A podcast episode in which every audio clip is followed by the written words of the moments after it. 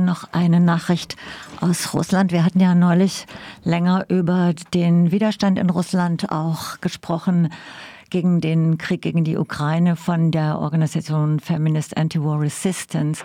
Dazu jetzt ein Update und zwar auch ein Post von Feminist Anti-War Resistance vom 16.04. Zitat.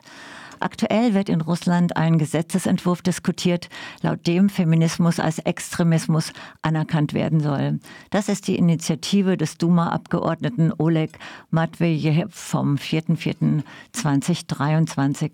Er begründet das wie folgt, Zitat. Die Feministinnen des Westens sind alle gegen Putin, gegen Russland und für den Krieg. Die Feministinnen der Ukraine haben sowieso erklärt, wahrer Feminismus bedeutet, dass Frauen an der Seite der Männer gegen die Russinnen kämpfen. Unsere Feministinnen sind schlicht Agentinnen des Westens. Sie beteiligen sich an der Zerstörung traditioneller Werte.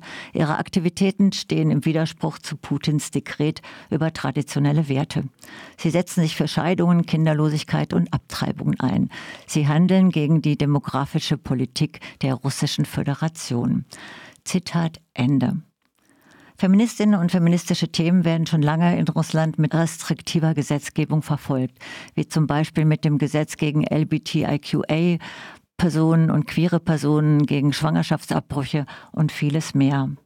Aktueller Hintergrund jetzt für die Gesetzesinitiative gegen Feminismus ist vermutlich der Anschlag vom 2.4.2023 in St. Petersburg, wo der bekannte und einflussreiche Rechter Maxim Fomin, genannt Tatarski, mit einer Büste mit Sprengstoff getötet wurde.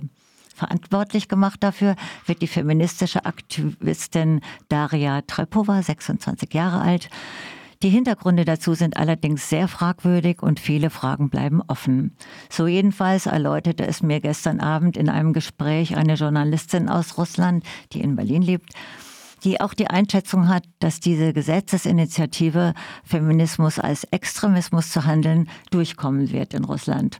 Und dass es auch darum geht, den Widerstand feministischer Netzwerke, wie zum Beispiel von Feministin, Feminist Anti-War Resistance, über den wir schon berichtet haben, zu diskreditieren und zu verfolgen.